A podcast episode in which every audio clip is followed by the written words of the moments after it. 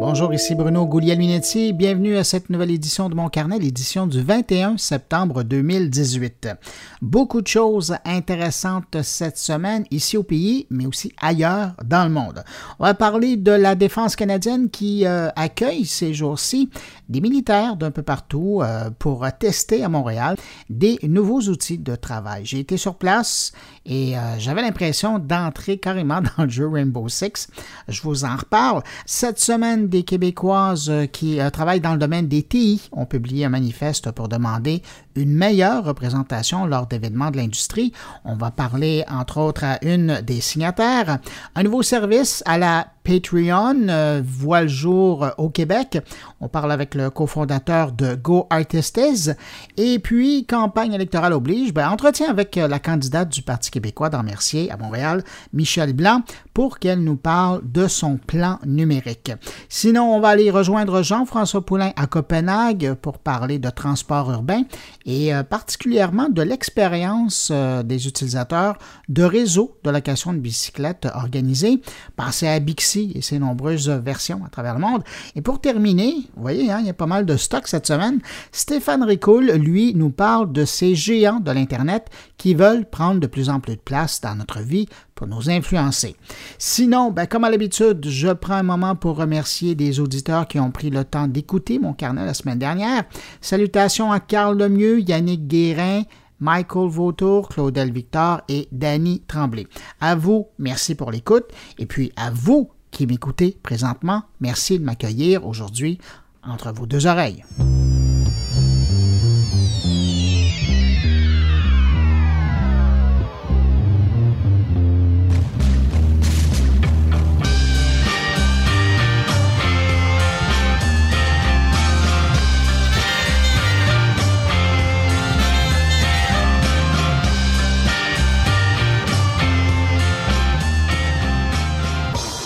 Cette semaine, Google nous a rappelé que le fabricant du système d'exploitation Android avait toujours la capacité de contrôler les téléphones à distance, du moins une certaine partie de celui-ci pour modifier des paramètres sans la permission du propriétaire de l'appareil.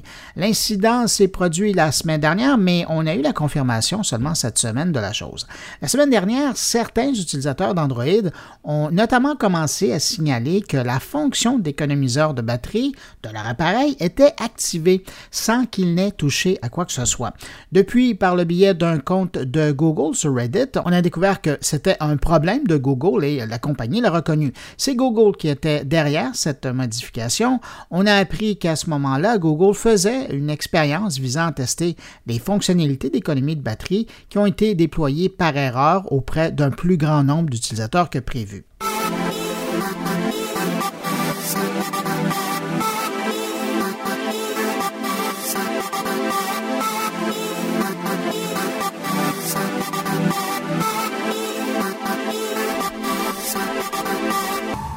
Aux États-Unis, les opérateurs de télécommunications AT&T, Sprint, T-Mobile et Verizon prépare un système d'identification des abonnés. Avec cette nouvelle approche, les géants qui permettent l'accès à Internet dans le pays de l'oncle Sam veulent arriver à limiter le besoin d'authentification des internautes pour chaque application ou chaque service. Le projet baptisé Verify permettrait de reconnaître l'utilisateur à son numéro de téléphone, à sa carte SIM, son compte de téléphone et bien sûr son adresse IP. Tout ça aiderait à valider l'identité d'un internaute et ce système de validation de l'identité pourrait être utilisé par des tiers pour s'identifier et accéder à des services en ligne. Dans des cas plus sensibles, l'utilisation d'un code PIN supplémentaire ou une validation manuelle serait tout de même offerte à certains services. Reste à voir maintenant comment ces quatre géants vont assurer la gestion transparente de ces données, comment ils vont assurer la sécurité de ces données et évidemment comment ils vont s'y prendre pour autoriser des tiers à utiliser le service. Parallèlement, je rappelle quand même qu'il existe déjà des systèmes similaires euh, qui ont fait leur preuve et que des millions d'internautes utilisent depuis des années à travers le monde. Je parle des systèmes d'authentification de Facebook, celui de Google ou même de Twitter, qui ont pris euh, cette approche depuis un bon moment dans leur écosystème respectif.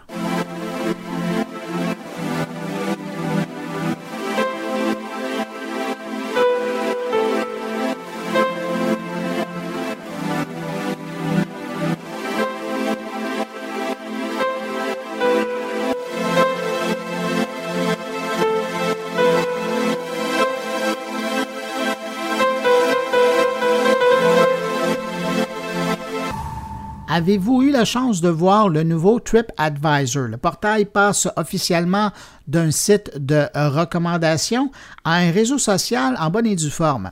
Le nouveau TripAdvisor vise à dépasser la simple recommandation en permettant la création de profils pour les destinations, les marques, les influenceurs, les éditeurs et bien, sûr les voyageurs. Une nouvelle approche qui promet de proposer à l'utilisateur un flux d'informations personnalisé à partir de contenus générés par des euh, profils auxquels il sera abonné. Pensez à du contenu qui pourrait provenir d'un transporteur aérien, d'un hôtel ou d'une chaîne d'hôtels, euh, un office de tourisme, une destination euh, touristique bien précise ou euh, carrément un restaurant. De leur côté, les utilisateurs, les voyageurs pourront partager leurs photos et leurs vidéos, mais également ceux qui sont présents dans des articles ou des guides de voyage disponibles sur le réseau. Le nouveau TripAdvisor va également enrichir la recherche d'informations sur une destination. On devrait avoir le droit donc à de l'information de sources officielles, mais également à des publications de voyageurs qui sont pertinentes à nos recherches. La nouvelle version de TripAdvisor devrait être déployée avant la fin de l'année et comptera euh, sur au moins 500 partenaires à l'éditorial, dont National Geographic et Travel Channel. Et il ne faut pas négliger hein, l'importance de TripAdvisor dans le domaine du tourisme et ce changement-là pourrait avoir des conséquences euh, bonnes ou fâcheuses, dépendamment où on se place, euh, puisque euh, je termine sur cette donnée de Comscore, 60% des personnes qui réservent des voyages en ligne consultent TripAdvisor au cours du processus de planification et de réservation euh, de leur voyage et on parle de 74% des voyageurs qui utilisent TripAdvisor pour leur réservation d'hôtel.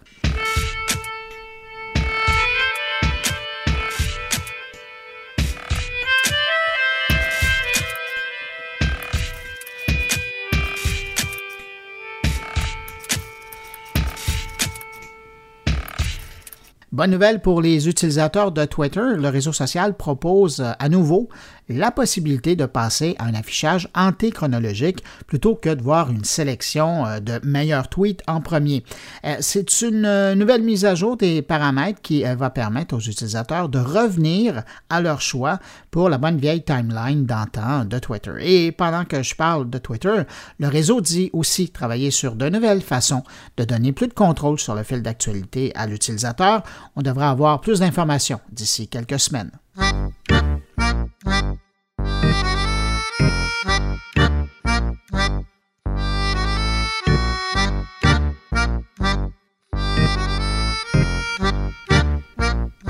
Et puis tiens, toujours au sujet de Twitter, une nouvelle étude publiée euh, cette semaine nous apprend que bien que moins nombreux qu'aux premières estimations, les robots conversationnels qui sévissent euh, sur Twitter étaient plus efficaces que les humains pour influencer l'opinion des utilisateurs de Twitter durant la campagne présidentielle américaine de 2016. Selon les chercheurs de l'Australian National University, les faux comptes auraient été deux fois et demi plus influents que les humains lors du débat présidentiel américain de 2016. L'étude est basée sur euh, l'analyse de plus de 6 millions de tweets publiés sur une durée de 90 minutes avant, pendant et après euh, le premier débat télévisé entre Donald Trump et Hillary Clinton. Les robots sur Twitter lors du débat étaient plus engagés politiquement que les humains avec des tendances plus élevées à être républicains. Et toujours selon les chercheurs, sur les 1,5 millions de comptes actifs pendant cette période, 5 étaient des comptes de robots euh, c'est vraiment beaucoup moins que des recherches précédentes sur le sujet qui affirmaient que les robots représentaient, durant la campagne, 20 à 30% des comptes qui étaient actifs lors des débats. Et parlant d'élections américaines, cette semaine, Mark Zuckerberg a déclaré que le réseau social Facebook était aujourd'hui mieux préparé pour parer à d'éventuelles interférences durant les élections. Il écrivait d'ailleurs cette semaine, en 2016, nous n'étions pas préparés pour faire face aux opérations de désinformation coordonnées que nous rencontrons aujourd'hui de façon régulière. Mais nous avons appris beaucoup depuis et nous avons développé des systèmes sophistiqués qui combinent la technologie à l'humain pour éviter les interférences sur nos services.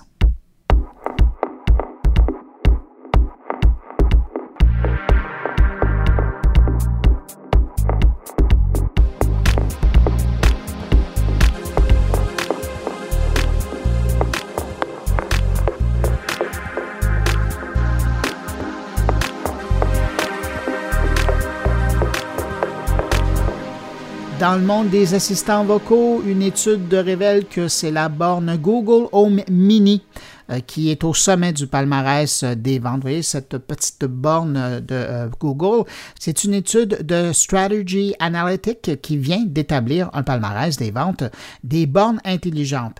La Google Home Mini aurait 20 de part de marché et devancerait donc le peloton devant les deux modèles proposés par Amazon. Maintenant, si les chiffres vous intéressent, au printemps dernier, le Google Home Mini avait écoulé 2,3 millions d'unités à travers le monde. Ensuite, la Amazon Echo Dot, euh, ce qui ressemble euh, à une rondelle de hockey, aurait écoulé 2,2 millions d'unités. Et finalement, Amazon Echo, la borne originale, aurait vendu 1,4 million d'unités. Et si vous êtes vraiment curieux, sachez que la grosse borne de Google, le Google Home Classic, a lui vendu 800 000 unités.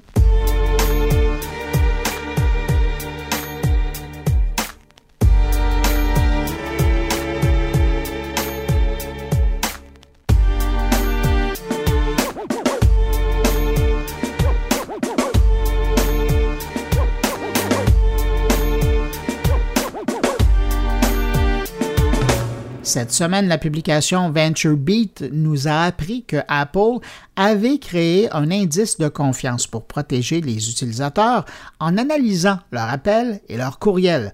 Vous me direz que c'est un peu intrusif et vous avez tout à fait raison, mais si vous avez euh, installé la nouvelle version du système iOS 12, ben, vous avez aussi accepté les conditions d'utilisation de cette nouvelle fonctionnalité euh, qui vient avec euh, la mise à jour du système d'exploitation. L'objectif de cette approche, c'est évidemment de lutter plus efficacement contre la fraude. Si vous aviez pris le temps de lire les conditions d'utilisation de l'iOS 12, ce que personne fait, vous auriez pu lire que, et je cite, pour identifier et prévenir la fraude, des informations sur votre utilisation de l'appareil, notamment le nombre approximatif d'appels téléphoniques ou de courriels que vous envoyez et recevez, seront utilisés pour calculer un score de confiance lors d'une tentative d'achat. La transmission se fait sous une forme ne permettant pas à Apple de connaître les données réelles présentes sur votre appareil. Cet indice est stocké pendant une durée déterminée sur nos serveurs. Je ferme les guillemets.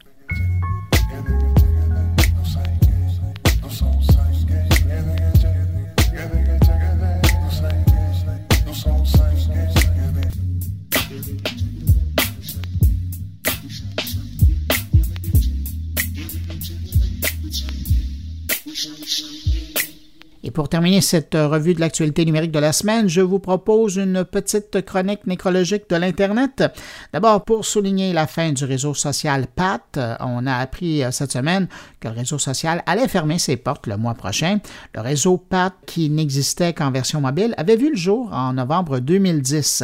À l'époque, ses créateurs l'avaient conçu pour les petits groupes, mais malheureusement pour eux, ben, le géant Facebook a également su répondre à cette clientèle en offrant des groupes et parlant de ces créateurs, c'est intéressant de mentionner que c'était quand même deux grosses pointures à l'époque qui avaient démarré euh, ce réseau social Path. Euh, d'une part, il y avait Sean Fanning, le gars qui avait créé des années plus tôt Napster, et Dave Morin, ex-cadre de Facebook, à qui on doit une participation importante dans l'élaboration de la plateforme de Facebook et aussi euh, du système Facebook Connect. Bien que le réseau social Path fermera ses portes le 18 octobre prochain, les applications Path seront elles, retirées de l'App Store et du Google Play Store à compter du 1er octobre. Vous avez donc jusqu'au 18 octobre pour récupérer vos billes. Par la suite, ce sera impossible de faire. Et puis, seconde disparition euh, dans le cybermonde cette semaine à mentionner, l'application YouTube Gaming. YouTube euh, réorganise son offre dans le domaine du jeu vidéo et a finalement décidé de carrément rediriger les amateurs sur son site principal.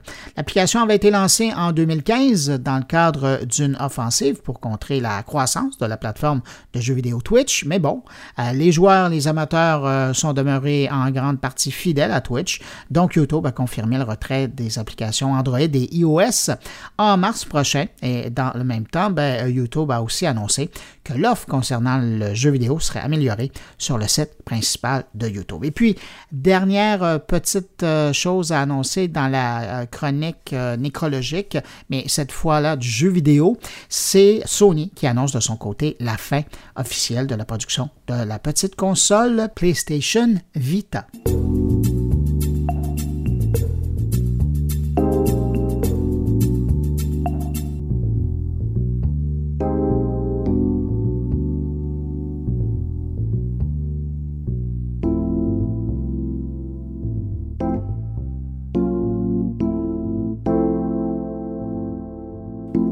Comme je vous le disais en tout début de podcast, euh, cette semaine, je suis allé faire un tour. Ben, disons que j'ai été invité parce que sinon, j'aurais jamais réussi à rentrer là.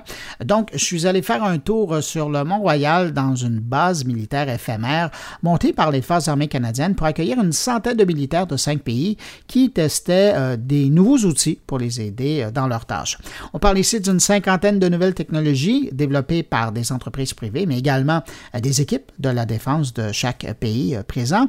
J'ai vu des trucs assez bluffants, entre autres une veste connectée qui a été produite ici au Québec et euh, qui permet à des unités euh, de soldats sur le terrain de rester connectés ensemble en temps réel sans dire un mot, juste en utilisant un genre de téléphone intelligent attaché à leur veste, spécialement adapté pour leurs besoins, euh, qui permet, par exemple, de s'envoyer des courts textos, des photos, de savoir sur une carte qui est où sur le terrain et même d'accéder aux images d'un drone ou d'un avion au-dessus de leur tête pour voir ce qui se cache derrière un mur ou un bâtiment.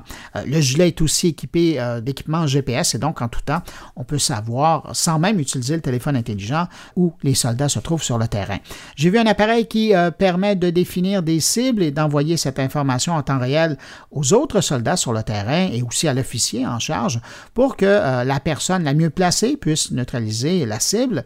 Et donc, en temps réel, ben, sur une carte électronique accessible de partout, les militaires savent où les soldats et les ennemis se trouvent. Et puis, il y a aussi cette barricade minute que j'ai vu, euh, une invention de l'armée américaine qui permet de monter un mur de protection pour isoler une zone en moins d'une heure et qui remplace euh, dans les faits des centaines, sinon des milliers de sacs de sable qui étaient utilisés précédemment pour créer un mur de protection et qui prenait plusieurs heures évidemment à empiler.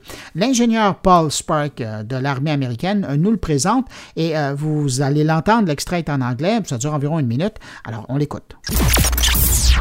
My name is Paul Sparks. I'm a research civil engineer at ERDIC, the Engineer Research and Development Center. Uh, right now, what you see is our modular protective system. It is one of our rapidly deployable structures that we brought here. Uh, it combines lightweight collapsible frames with armor panels. Right now, what you see is an E-glass configuration, but depending on whatever the threat is, you can tailor the level of protection and scale up uh, its protective capabilities, either with AR500 or UHPC, ultra high performance concrete. Um, so it just depends on what intel you have. Uh, the soldiers were able to erect this wall, about 45 foot long. It's eight feet high. Took them about an hour to erect it. I think it was fairly simple for them to erect. Uh, we've been getting very positive feedback from them. the system's fairly intuitive. Uh, almost works like a Lego configuration. So far, have you been taking this in any operation? Has it been fielded and tested in operations? Yes, it's been fielded and tested in operations. I'm not at liberty to talk about where it's been fielded, uh, but the reaction was it was extremely eff- effective. The soldiers have seen the system be extremely intuitive, uh, very easy to learn. Uh, they've been very effective in setting it up. So, after we've demonstrated to just a small group, they've been able to train each other. So, it showed the effectiveness and the rapidly deployable ability of the MPS system. Alors voilà, euh, l'ingénieur Paul Spark de l'armée américaine. Euh, évidemment, j'étais curieux de savoir ce que les soldats eux-mêmes euh, ont trouvé d'intéressant dans cette opération qui a commencé la semaine dernière et qui se termine dans quelques jours. Alors j'ai posé la question au patron des soldats de l'armée canadienne qui était présent sur place, Major Kim Berriot. Je laisse d'abord se présenter. Major Kim Berriot, je suis le commandant de la compagnie B du 3e bataillon du Royal 22e Régiment vous, de votre point de vue de militaire, d'avoir ces gens-là qui font la recherche, euh, qui développent les technologies. Comment vous voyez ça? Ça fait plus qu'une semaine que vous êtes euh, avec ces gens-là, vous pratiquez, vous avez vos hommes qui sont dehors, qui l'utilisent. Qu'est-ce que vous en tirez? Comment vous trouvez ça? Bien, je pense que le premier point que je pourrais dire, c'est que euh, tout bon militaire aime ça jouer avec le nouvel équipement. Là, hein? Fait qu'on est, on est tous très heureux de pouvoir voir euh, les nouvelles pièces d'équipement, les nouvelles technologies, puis apprendre à travailler avec ces nouvelles technologies-là. Ça, c'est, vraiment le premier point. ça, c'est le petit gars dans le soldat. C'est ça, exactement. Mais le bénéfice qui vient avec ça, c'est, euh, qu'on peut donner notre rétroaction sur cet équipement-là. Puis éventuellement, arriver à du meilleur équipement auquel, avec lequel on va travailler.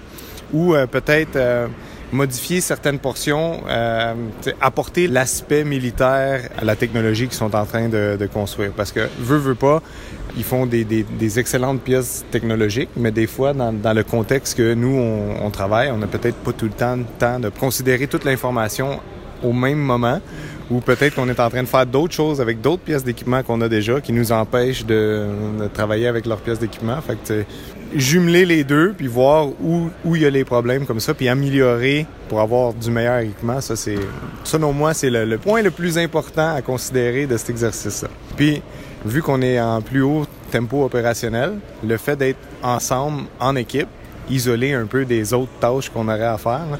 Ça permet de construire ou de renforcer la cohésion.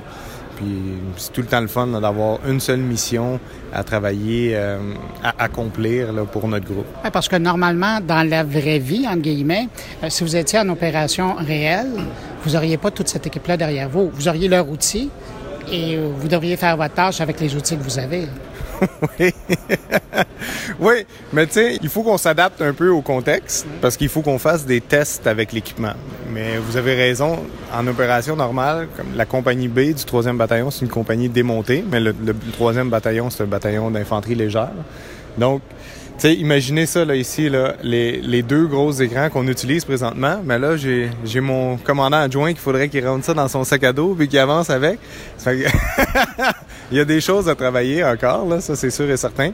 Puis probablement qu'on n'aurait pas un aussi gros poste de commandement, sauf que j'ai l'impression qu'il miniaturise là, plus, plusieurs des pièces d'équipement. Puis il y a d'autres façons de travailler avec aussi euh, qui vont ressortir de ça.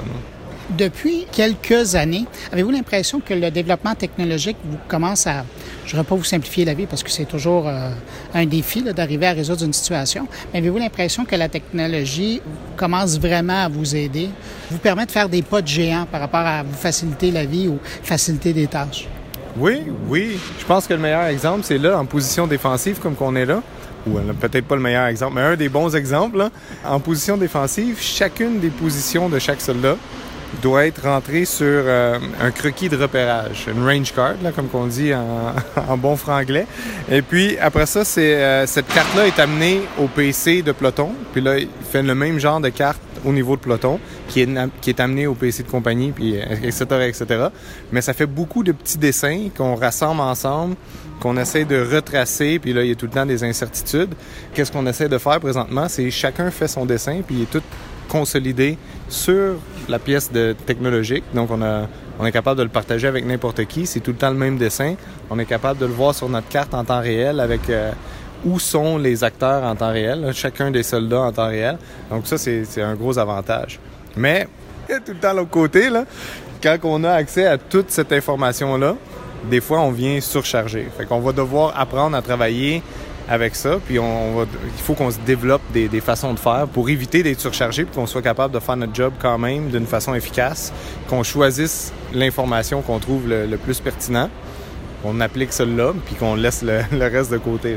Avez-vous l'impression que dans tout ce que vous avez vu, parce qu'il y a beaucoup de choses que, que vous avez testées, est-ce qu'il y a des technologies qui sont plus prêtes, plus adaptées euh, rapidement à ce que vous avez à faire. Et évidemment, il y en a d'autres qui sont en développement, puis c'est au début, euh, on, on, vient tester votre intérêt pour aller plus loin. Là. Mais est-ce qu'il y a des choses que vous avez vues qui, dont vous dites, ben, l'an prochain, ça, on va pouvoir l'utiliser, ça? Oui, ben la veste euh, NES, l'espèce de système... La veste connectée? Oui, c'est ça. Mais celle-là, je pense que c'est celle qui est la plus prête à être utilisée. D'après moi, on pourrait l'améliorer encore, mais tu sais, comme qu'on peut améliorer tout, mais euh, celle-là est, est, plus proche d'un produit final. Mais il y en a deux, trois autres aussi, des produits qui sont pas nécessairement euh, utilisés dans toutes les tâches de tous les jours, mais peut-être dans la procédure de bataille. J'ai travaillé avec deux, trois trucs qui me permettaient d'analyser le terrain, puis trouver les positions clés sur le terrain pour avoir des meilleurs postes d'observation, ça, j'ai trouvé que ça fonctionnait très très bien, puis j'aurais pas de difficulté à appliquer ça là, euh, demain là, sans problème. C'est sûr que si ça vient avec trois salles d'ordinateur, ça c'est différent là, mais le produit final que j'ai eu dans mes mains là, c'était parfait ça, il n'y a pas de problème. Je vous remercie pour l'entrevue, je vous laisse retourner euh, à vos simulations. Merci, Merci. à vous. Bonne journée. Derrière cet événement, ben, il y avait évidemment un grand Manitou hein, pour euh, coordonner la logistique et le travail de toutes ces armées et de ces scientifiques qui se rencontrent à Montréal. Alors, je l'ai rencontré et voici un extrait de l'entretien. Mon nom est Patrick Maupin. Je suis le directeur de l'expérimentation Environnement urbain contesté 2018. Vous, vous retenez quoi de cette édition-ci? C'est la deuxième que vous faites dans le contexte où, euh, des interarmées. Vous retenez quoi de l'expérience? Jusqu'à maintenant? Je sais que c'est pas terminé, là, mais vous avez quand même une semaine derrière le collet. Ben, en fait, c'est une preuve de concept de, de notre approche, c'est-à-dire de se déployer ensemble à plusieurs pays. Il y a cinq pays qui sont déployés ensemble, l'Australie, le Canada, Nouvelle-Zélande, Royaume-Uni et les États-Unis. Et, ça nous permet de travailler beaucoup plus rapidement, de découvrir des nouveaux potentiels pour nos technologies qui peuvent fonctionner en synergie. Tous les spécialistes du domaine sont dans un même lieu. On a découvert déjà beaucoup de choses en deux semaines à peine.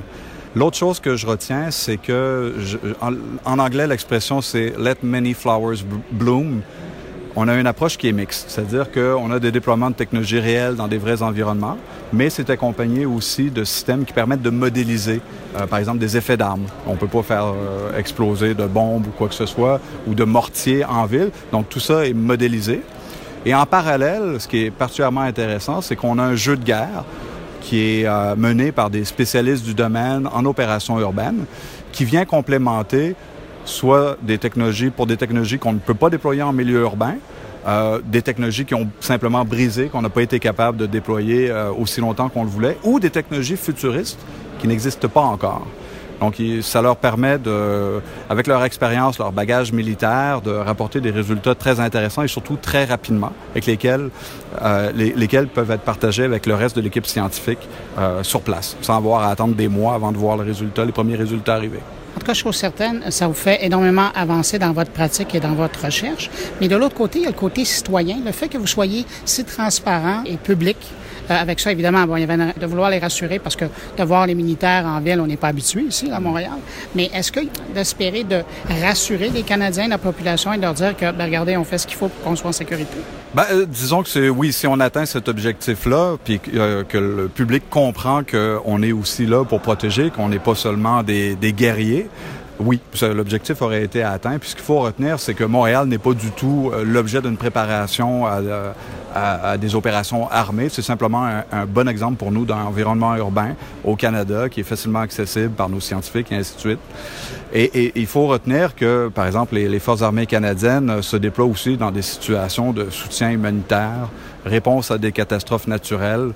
Euh, donc, les opérations de combat, c'est juste un des types d'opérations auxquelles on, doit se préparer puis dans lesquelles on intervient. Et, les technologies qui ont été déployées à Montréal, on, coupe à travers le spectre complet des opérations militaires. C'est pas simplement un focus sur les opérations euh, armées de combat. D'ailleurs, c'est pour ça que l'armée a récemment été encore reconnue par Poste Canada pour tout son travail d'aide aux Canadiens dans des situations euh, de besoin. Oui, tout à fait. Puis, euh, on en est très fiers. Et puis, il y a des technologies ici qui, qui sont déployées. Par exemple, notre poste de commandement mobile, euh, on le prête euh, souvent. RDDC, mon organisation, Recherche et Développement pour la Défense Canada, le prête souvent à l'armée canadienne. Lorsqu'il y a eu les inondations à Montréal l'année dernière ou l'année d'avant, le poste de commandement était là. Lors des Jeux olympiques à Vancouver, notre poste de commandement a été aussi utilisé par les Forces armées canadiennes pour euh, la défense canadienne, qu'est-ce que ça représente, un événement comme celui-là? Parce qu'évidemment, l'armée trouve son compte, les gens qui font la recherche, mais pour la défense? Ben, déjà, c'est une occasion, surtout pour les jeunes militaires, c'est des gens du 3e bataillon, Royal 22e Régiment. Euh, c'est une introduction aux technologies que ces gens-là vont certainement être amenés à utiliser dans un horizon de 10 à 15 ans. Puis c'est aussi une façon unique de développer puis d'échanger avec nous par rapport à leurs besoins l'événement en soi est assez unique au sein des forces canadiennes. C'est un, des déploiements peut-être le plus important en termes de sciences et technologies pour la défense qui a jamais été organisé au Canada. Donc c'est assez unique, puis euh, ils sont bien contents de nous avoir, puis euh, d'être avec nous pendant deux semaines. Si le sujet vous intéresse, j'ai publié sur Twitter, Facebook et YouTube euh, un peu plus tôt cette semaine une vidéo pour illustrer l'événement et les images sont justement commentées par Patrick Maupin qu'on vient d'entendre. Alors si ça vous intéresse, allez faire un tour, vous allez voir, ça dure environ cinq minutes. Ben, c'est assez, c'est assez intéressant aussi. C'est autre chose qu'il vient de nous raconter et vous allez voir des images sur ce que j'ai vu.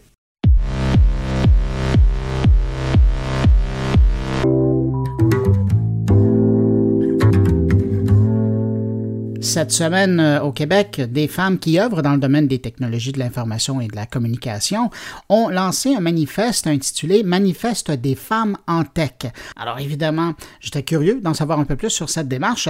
Alors pour nous parler de ce manifeste des femmes en tech, on joint Claudia Pérez-Lévesque qui est avec nous. Bonjour Madame Pérez-Lévesque. Bonjour Monsieur euh, Minetti.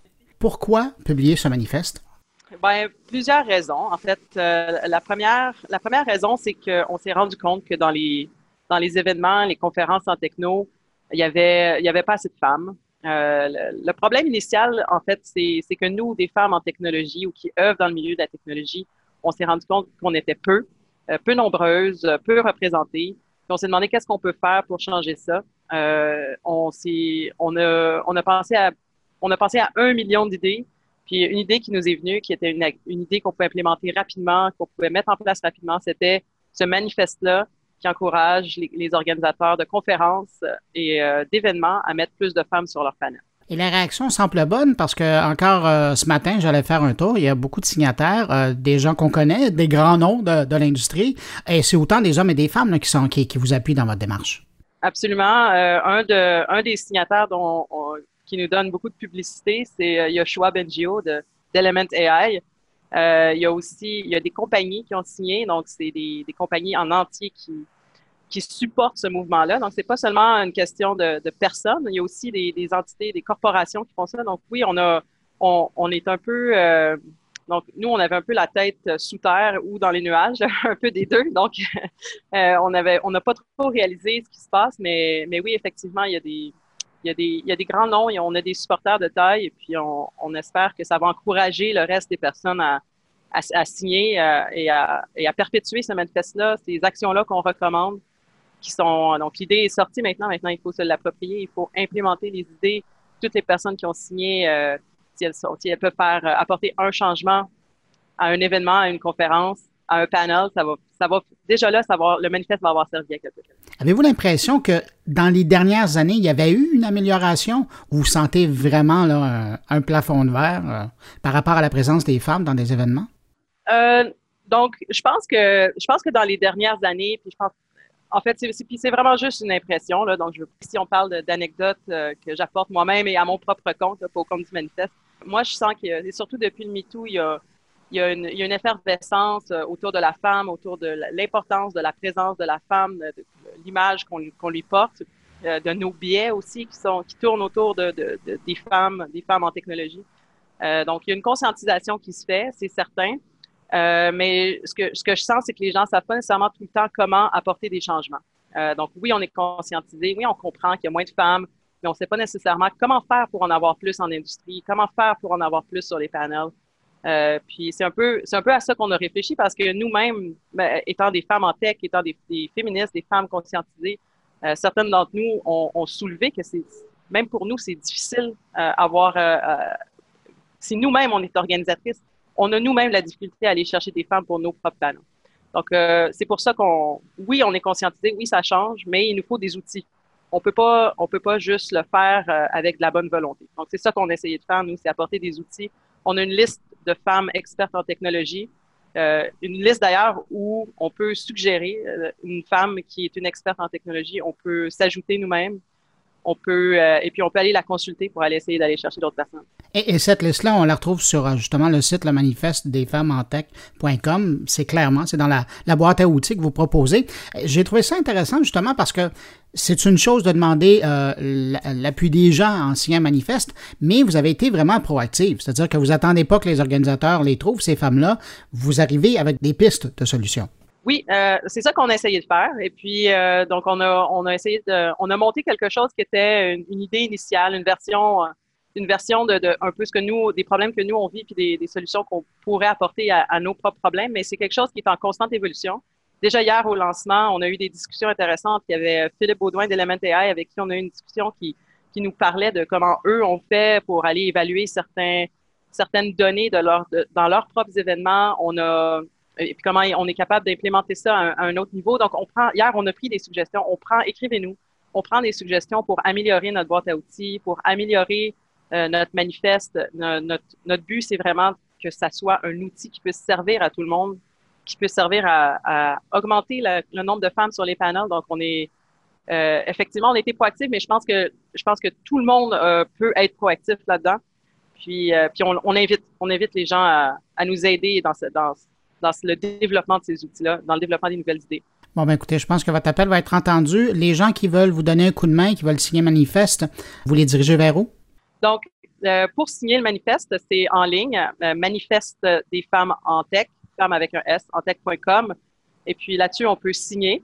On peut euh, aller lire la section qui s'appelle Agir, qui donne des recommandations sur comment faire pour avoir, comment faire pour atteindre la parité autant chez les participants que chez les conférenciers. Euh, et sinon, là, il y, a une, euh, il y, a une, section Contactez-nous. Vous pouvez nous écrire un email. On va vous répondre. Euh, vous pouvez nous écrire avec des suggestions, des commentaires, si vous voulez vous impliquer. Écrivez-nous et puis on va éventuellement on va bâtir ça de façon un peu plus structurée. Pour l'instant, on, on est on est en train d'évaluer comment, dans quelle direction on s'en va, comment on fait pour intégrer les nouvelles personnes, mais mais certainement, on va vous répondre avec et prendre vos suggestions avec grand intérêt. Ben, Claudia Pérez-Lévesque, une des euh, co-signatrices du Manifeste des femmes en tech, merci pour votre temps et puis ben, j'espère que votre appel sera entendu par les participants, mais aussi par les organisateurs de cet événement-là. Merci. Merci, merci à vous.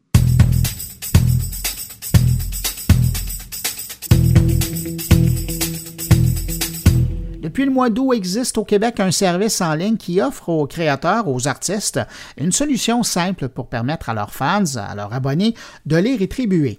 Évidemment, si vous êtes dans le milieu en m'entendant, vous avez tout de suite pensé euh, au service américain Patreon et euh, vous n'avez pas tort. Mais le service Go Start This, c'est le nom euh, du service, lui va aller plus loin. Alors j'ai demandé tout d'abord à son cofondateur Dominique Galarno de nous présenter Go Start This. On est une plateforme 100% euh, artistique où on, est un média aussi dans le sens parce que nous, notre, euh, mission première, c'est de faire la promotion des artistes. Euh, puis à travers ça, on offre des services. On développe plusieurs types de services, mais dont le socio-financement, qui est, une, partie, une partie première de notre offre de services. Puis à l'intérieur de ce type de socio-financement-là, on offre deux types de financement participatif. On offre le financement par abonnement mensuel et on offre le financement flexible. Ce qui est très différent de ce qui se fait ailleurs euh, au Canada, je parle, euh, à, moins d'une surprise, euh, le financement par abonnement mensuel, je crois qu'on est pas mal les seuls au Canada à l'offrir. Au Québec, chose certaine, c'est qu'on est les seuls. Puis, on a un concurrent, dans le fond, qui est aux États-Unis présentement, qui offre ce type de, ce mode de financement-là. Parlons de l'éléphant qui est dans la pièce. Euh, vous faites sûrement référence à, Patreon. La semaine passée, euh, j'ai vu votre nom apparaître euh, sur, sur un forum de discussion de podcasteurs et il y a des gens qui réagissent en disant ben, pourquoi utiliser une entreprise québécoise? Patreon existe déjà, ils ont fait leurs preuves. Quand quelqu'un vous arrive avec cet argument-là, qu'est-ce que vous dites? Ben, premièrement, nous, on est, on est vraiment là pour le marché francophone. Donc, notre plateforme est 100% en français. On veut aussi aider les gens dans la collecte de fonds. Mais ben, premièrement, moi, d'où ce que je sors, c'est que j'ai ben, un bac en communication. Euh, j'ai travaillé pendant plusieurs années en collecte de fonds à organiser des événements euh, pour la Société canadienne du cancer et aussi pour la Fondation Charles Bruno. J'ai travaillé plus de six ans pour la Société canadienne du cancer, donc j'ai organisé des relais pour la vie, des galas, euh, des événements sportifs, tout ça. Donc, je m'y connais vraiment le financement, Vous, vous connaissez. Oui, c'est ça. Puis, j'ai j'ai voulu, j'adore le, domaine des arts, puis j'ai vraiment voulu aider, dans le fond, les artistes à travers mon entreprise. Donc, euh, ma passion, mais en même temps d'aider aussi les, entrepreneurs. J'aime beaucoup l'entrepreneuriat aussi, donc euh, c'est sûr que d'aider les, artistes qui veulent entreprendre leur carrière, euh, puis se donner des, donner des ailes, ben c'est ce qui me tentait de, travers ça. Vous parlez depuis le début des artistes. Euh, qui vous définissez comme artiste? Est-ce que c'est essentiellement des gens qui montent sur scène, qui chantent, qui font du théâtre, ou est-ce que ça peut être plus large, ça peut être des YouTubers, des podcasters et compagnie? Ça peut être ça aussi, euh, mais c'est quand même assez large, oui, je suis d'accord. Euh, c'est quelqu'un qui veut faire une web télé, c'est quelqu'un qui veut faire un, podcast. C'est sûr qu'un podcast, ça peut être sur, plusieurs types de sujets. Quelqu'un qui veut venir parler de voiture, de sport, c'est possible aussi. Euh, d'être un artiste puis de vouloir parler de sport sur Ghost Artist, d'écrire son propre, de sa, créer sa propre émission. La musique aussi. Présentement, je dirais qu'on a de plus en plus de gens là, qui s'inscrivent pour la musique. Puis euh, les arts en général, on a mis cirque, on a mis euh, livres. C'est que je m'attends pas. Ben, peut-être qu'éventuellement, il va y avoir des gens, mais à date, c'est tranquille. Mais on, a, par exemple, à peinture, ça c'est intéressant parce qu'un artiste peut quand même venir créer des tutoriels. Puis, puis, il y en a beaucoup à ça sur le web, mais la plupart des gens le font au Québec, le font gratuitement, offrent, des formations comme ça sur le web, sur Facebook, mais ça prend quand même du temps à organiser une formation, puis euh, l'artiste met beaucoup de temps à montrer, partager tout ça. Je crois que, donner un dollar, deux dollars pour suivre un artiste qui va prendre son temps pour euh, former des gens, puis partager avec, euh, avec eux sa passion, je pense que c'est rien pour, pour les fans de donner un, ou deux dollars par mois pour suivre un artiste. Puis si, ben, si y a plusieurs personnes qui donnent un ou deux dollars par mois, par exemple, euh, mais ça peut donner quand même un bon revenu supplémentaire à l'artiste. Euh, vous le dites, il y, a, différentes façons d'encourager un, artiste qui est chez vous, mais de l'autre côté, le, créateur, l'artiste qui veut être chez vous, qu'est-ce qu'il doit faire? Il doit venir euh, sur dans la page d'accueil, on a démarré sa page. Donc, c'est important d'avoir, de, concevoir déjà d'avance, avant même de s'inscrire. Ça vous prend une bannière, donc un peu comme Facebook, ça vous prend votre bannière, mais là, la grandeur est complètement différente on parle de 1920 pixels par 507 pixels. Moi, je propose aux gens de le faire avec euh, l'outil Canva, qui est super simple à utiliser. Euh, j'offre même euh, une formation dans le dans, au, pied de page de la page d'accueil tutoriel Ghost Artist où j'explique comment le faire. puis, donc, ça prend un texte de présentation, ça prend une vidéo de présentation, ça prend, ça prend un plan de partenariat. Donc, il faut quand même déjà là réfléchir à qu'est-ce qu'on veut offrir aussi euh, qu'on choisisse le flexible ou l'abonnement mensuel pour vraiment prendre le temps de le savoir parce que c'est un engagement envers des fans euh, qui, vont, qui vont vous suivre. Donc, c'est important vraiment de respecter cet engagement-là, mais aussi de, de, savoir exactement ce que vous voulez faire. C'est là que j'interviens, que je peux aider les gens, que j'offre euh, que j'offre des plans partenariats. J'en ai vraiment fait souvent dans ma vie. Pour moi, c'est de la créativité aussi de faire ça. C'est, euh, fait que j'embarque avec les gens là-dedans, puis on brainstorm ensemble, puis on partage des idées. Puis là, on, réussit à bâtir un plan de partenariat. Qu'est-ce qui fait une bonne campagne? Qu'est-ce qui fait que les gens vont donner? Bien, ça va être la qualité du contenu que les gens vont mettre. Puis ensuite, la promotion, puis avoir un bon réseau aussi euh, autour de ça. C'est sûr, ça, c'est essentiel. Si tu n'as pas un bon réseau, ben, tu vas avoir de la difficulté à rejoindre des gens. Mais aussi avoir vraiment la qualité du contenu, ça, c'est super important. Puis c'est sûr que si nous, là, il y a des gens, des fois, qui, ont, qui, ont, qui, sont, vraiment très, très, euh, qui poussent vraiment la machine pour une belle qualité, tout ça mais on peut, on peut contribuer aussi à sa promotion euh, dans ce sens-là, en, par exemple, en, publiant un article sur lui ou en, le passant en entrevue, puis lui euh, puis publier cette entrevue-là. Des fois, on peut même aller jusqu'à sponsoriser l'entrevue, faire des, des, des, des, extraits pour qu'on parle encore plus de l'artiste. Donc, ça fait partie de notre, de marketing aussi pour aider les, les artistes. Ça, c'est ce que Patreon fera jamais, là. Mais nous, ben, en tout cas, ne fait pas à ce moment. Mais nous, c'est ça. On, voulait, dans le fond, ajouter une valeur ajoutée à ce qu'on fait. Euh, jusqu'à maintenant, vous avez combien d'artistes qui, ont, qui utilisent votre service? On n'en a pas beaucoup. On en a trois présentement. Ça a commencé le dernier. Ça a commencé très lentement. Puis je m'aperçois que c'est bizarre parce que Patreon, il est plus. OK, du côté de l'humour, il est un peu plus connu. Mais en dehors de ça, je m'aperçois qu'au Québec, il n'y a pas beaucoup de gens qui le connaissent dans les gens que moi, avec que je côtoie, puis que je questionne, puis que, à qui je m'adresse, parce que, les gens connaissent pas vraiment notre service. Ils comprennent pas qu'est-ce que c'est l'abonnement mensuel. Ils comprennent pas que euh, tu peux vivre de ça. Tu peux peut-être pas. OK, tu peux aller chercher un complément, en tout cas, euh, pour pouvoir t'aider à vivre de ton art. Puis ça, c'est difficile à saisir pour certains artistes. Là, on en a trois, puis là, on se parle mois mi-septembre. Euh, par contre, j'ai travaillé beaucoup, j'ai travaillé très, très, très fort pour euh, faire connaître la, plateforme. Puis, je peux vous annoncer dans le fond que début octobre, on va avoir environ déjà 10-12 artistes qui vont embarquer. Puis c'est des gens de qualité euh, avec euh, du contenu très intéressant qui va avoir sur la plateforme. Donc ça, je suis vraiment content. Donc, dans le fond, on, se lance plus, nous, pour octobre. Puis nous, ce qu'on va faire, c'est qu'on va changer un peu notre stratégie marketing. C'est que là, en ce moment, on a publié beaucoup pour expliquer c'est quoi tout ça. Pardon. On va, on va, on va, on va faire une offensive publicitaire, mais plus sur les artistes qui sont nouvellement inscrits en octobre. Euh, pour, pour les, en même temps, ça va être bien pour eux parce que ça va les aider dans leur promotion, à aller chercher encore plus de fans. Mais en même temps, nous, ça va montrer aux gens, regardez ces artistes-là, c'est ça qu'ils font, c'est ça qu'on vous propose. Donc, c'est ça mon offensive publicitaire que je, que je vais lancer en octobre. Et le fait que vous soyez le premier au Québec à offrir ce service-là, bien évidemment, vous avez le, poids d'enseigner et de, il y a un volet pédagogique à votre démarche. Oui. Puis des fois, je, je, m'aperçois que c'est difficile. Euh, j'espère pouvoir le, faire de mieux que je peux, l'expliquer c'est quoi, mais je m'aperçois que c'est quand même difficile euh, de l'expliquer. Euh. c'est en même temps, c'est pour moi, c'est que quand j'ai découvert l'abonnement mensuel, j'ai eu, c'est là que ça a fait pour moi, wow, faut, faut vraiment développer ça ici. je pense que je suis même le seul au Canada. Mais c'est sûr, je, veux faire attention, parce que, on ne sait jamais, mais j'en ai pas vu d'autres, même dans tout le Canada complet, offrir ce service-là. Vous disiez, puis j'ai aimé la nuance que vous avez portée, pour le moment, il y en a peu qui peuvent vivre de la chose, mais on peut aller chercher un revenu euh, complémentaire. Aux gens qui débutent, qui, se lancent là-dedans, qu'est-ce que vous leur dites? Euh, est-ce que vous leur donnez une idée de, du genre de somme qu'ils pourraient euh, accumuler par mois au, bout d'une année? Je leur, donne, je, leur dis que c'est avec du travail qu'ils vont y arriver c'est vraiment le tracé. C'est une business se lancer là-dedans. C'est vraiment. Euh, c'est comme si c'est comme si un artiste, dans le fond, partait son entreprise. Euh, puis, si tu veux faire un podcast ou une web TV ou quoi, mais il faut, faut, que tu travailles à aller chercher du monde. Comme moi, en ce moment, je travaille pour aller chercher des, gens pour venir s'inscrire. L'artiste doit faire la même chose. Donc, ça va dépendre de son, contenu, de la qualité de son contenu, le nombre de fans qu'il peut aller chercher. À partir de là, ça peut être payant. Mais on y va assez modeste.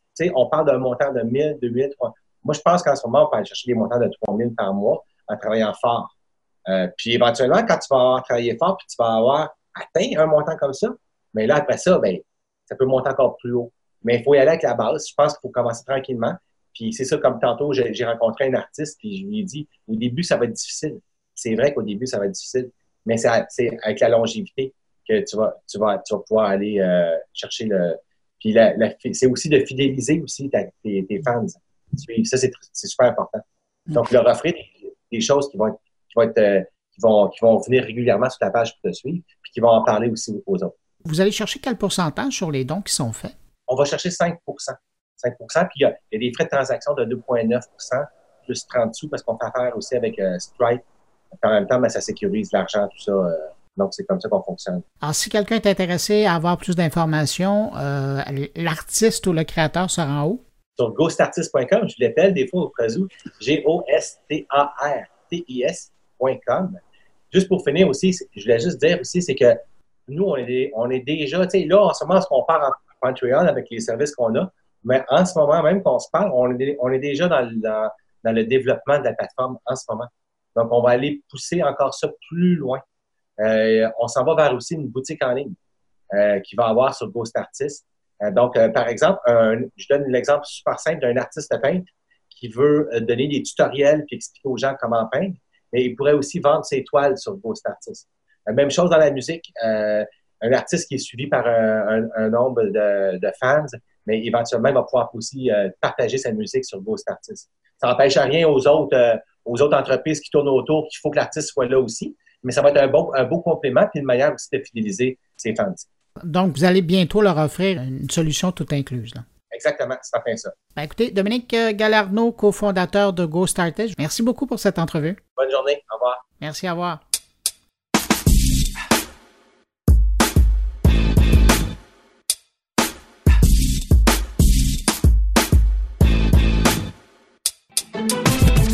On est toujours en campagne électorale au Québec et euh, la question du numérique semble pas vraiment beaucoup inspirer les quatre grands partis euh, qui se font la lutte.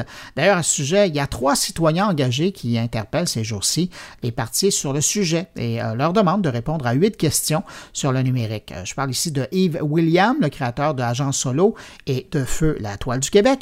Il y a aussi Martine Rioux qui organise la semaine numérique dans la ville de Québec. Et puis enfin, Clément Laberge, notamment créateur du distributeur de contenu culturel numérique de marque. Donc, euh, un court questionnaire a été remis aux porte-parole numériques des quatre grands partis et on attend toujours leur réponse. Si vous êtes curieux de voir les questions, elles sont disponibles sur le site de Yves William avec un S.com. En attendant, je vous propose un entretien avec la candidate du Parti québécois dans Mercier, à Montréal, Michel Blanc. C'est la grande spécialiste du commerce électronique que vous connaissez, mais c'est aussi elle qui a planché en bonne partie sur le programme numérique du Parti Québécois. Et j'aime beaucoup ce que j'y ai trouvé dans le document. Alors, je voulais en parler avec elle. D'autant plus que les autres partis n'ont pas encore rien publié d'aussi exhaustif en la matière. Donc, pour être tout à fait transparent, si vous ne l'avez pas vu cette semaine, j'ai tellement aimé cette proposition, cette approche du numérique, que j'ai donné mon appui à Michel Blanc et j'espère qu'elle pourra porter cette vision à l'Assemblée nationale. Alors, je vous propose un extrait de l'entretien que j'ai eu avec elle où on parle que de numérique. Ça fait environ 15 minutes, alors que l'intégrale euh, qui est disponible sur moncarnet.com, lui, fait une bonne demi-heure. Alors, si le sujet vous intéresse, ben, vous aurez de quoi vous remplir les oreilles. Alors, on écoute euh, les propos de Michel Blanc et puis tout de suite après, on va rejoindre Jean-François Poulet à Copenhague pour parler de transport à vélo. On a décidé d'arrêter euh, de subventionner, on va investir. On va former euh, Numérique Québec, qui va être une filiale de la Société d'investissement, qui part avec un, petit magot de 245 millions, mais évidemment, nous autres, on va être des partenaires financiers. Et euh, on va mettre la fibre optique à grandeur du Québec. Pourquoi la fibre optique? Parce que ça fait 15 ans qu'on dit qu'on va mettre de la haute vitesse. Tu sais, je regardais les notes de Henri-François Gautrin de 2003 qui promettait la haute vitesse pour 2007 à grandeur du Québec. 15 ans plus tard, on parle encore de haute vitesse. Qu'est-ce que ça veut dire, la haute vitesse? Ça ne veut rien dire, parce que la vitesse, elle change d'une semaine à l'autre. Puis on sait qu'en 2020, c'est pas loin, là, les études de l'université euh, Hour, je me souviens plus du nom, là, parce que c'est compliqué, puis c'est en Norvège, mais ils disent que euh, le consommateur moyen va avoir besoin de 165 mégabits seconde. Puis là, ben nous autres, là, déjà, on investit pour euh, des technologies cuivre qui, une fois qu'ils vont être finis d'installer, ça va être déjà la marbre. Fait que euh, au Parti québécois, moi, je me suis battu. Je non, non, non, on parle pas de vitesse, c'est ridicule. On parle de fibre optique et on met de la fibre optique parce qu'on sait que c'est la technologie qui est bonne encore au moins pour 20 ans et peut-être 40.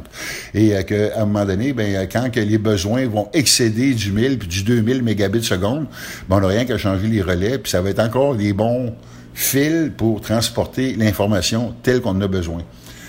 On sait que si on commençait à zéro, OK, puis qu'on mettait les fibres optiques à grandeur du Québec, on parlerait de 3,5 milliards de dollars. Euh, par contre, on commence pas à zéro. Parce que, par exemple, à Montréal, il y a déjà de la fibre dans plusieurs poteaux, euh, mais euh, la fibre ne rentre pas dans les maisons. Alors, on veut s'assurer que la fibre rentre dans les maisons. On sait aussi qu'Hydro-Québec a le plus gros réseau de fibre optique au Québec au moment où on se parle. Alors, mettre un deuxième fil à côté du réseau qu'ils ont déjà, ça coûterait combien? Mais on va s'asseoir avec Hydro, on va leur demander.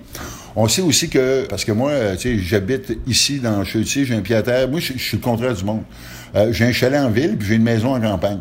Alors, euh, dans ma maison de campagne, ça, ça donne que la MRC de Matawini a fait un projet euh, de fibre optique qui vient d'avoir une autorisation de financement pour 60 millions pour fibrer le Matawini au complet. C'est une des très, très grandes régions en termes de superficie au Québec.